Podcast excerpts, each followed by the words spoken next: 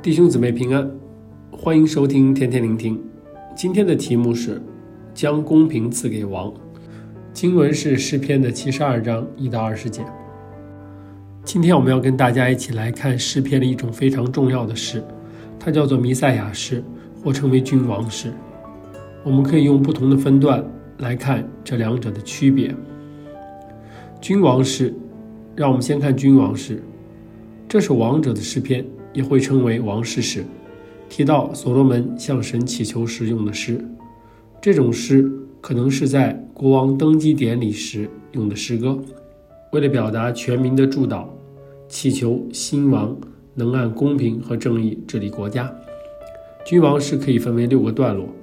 所罗门祈求神使君王的统治充满公义、和平、能力、怜悯、兴旺。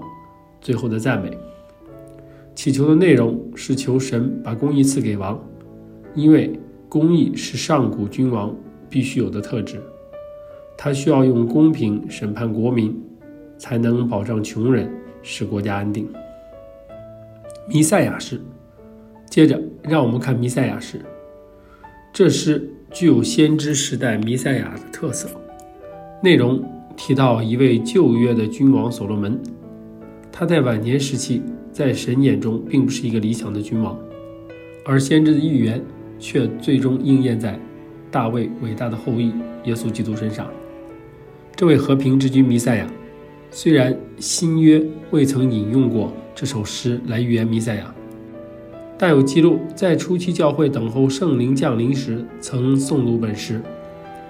全诗分为四个段落：王有公义的治理，王统治世界。王公义的治理，物质的繁荣，献给神的颂赞。诗中充分表达了弥赛亚亲自治理时期中全地的充满繁荣、安定的气氛。这些应许展望到永恒的岁月，将在基督里才能得到完全的应验。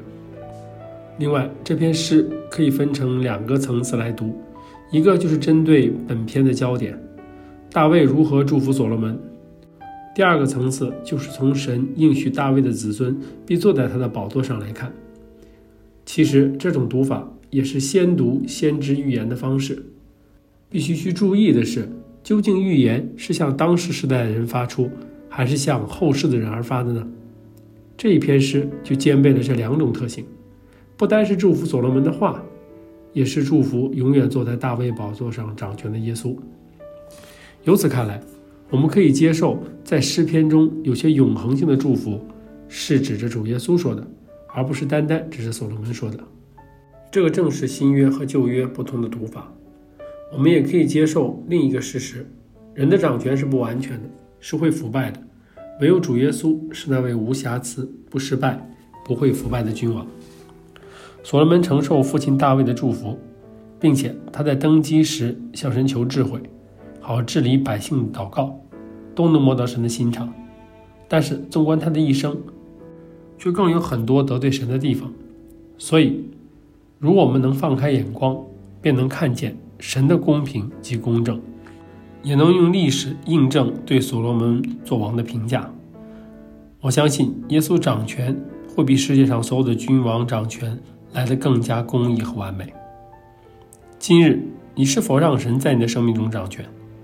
就让我们一起清洁自己的心灵，承认心里一切的罪，将生命主权交还给耶稣，再次邀请耶稣进入生命和生活中，每一日经历神丰盛的恩典。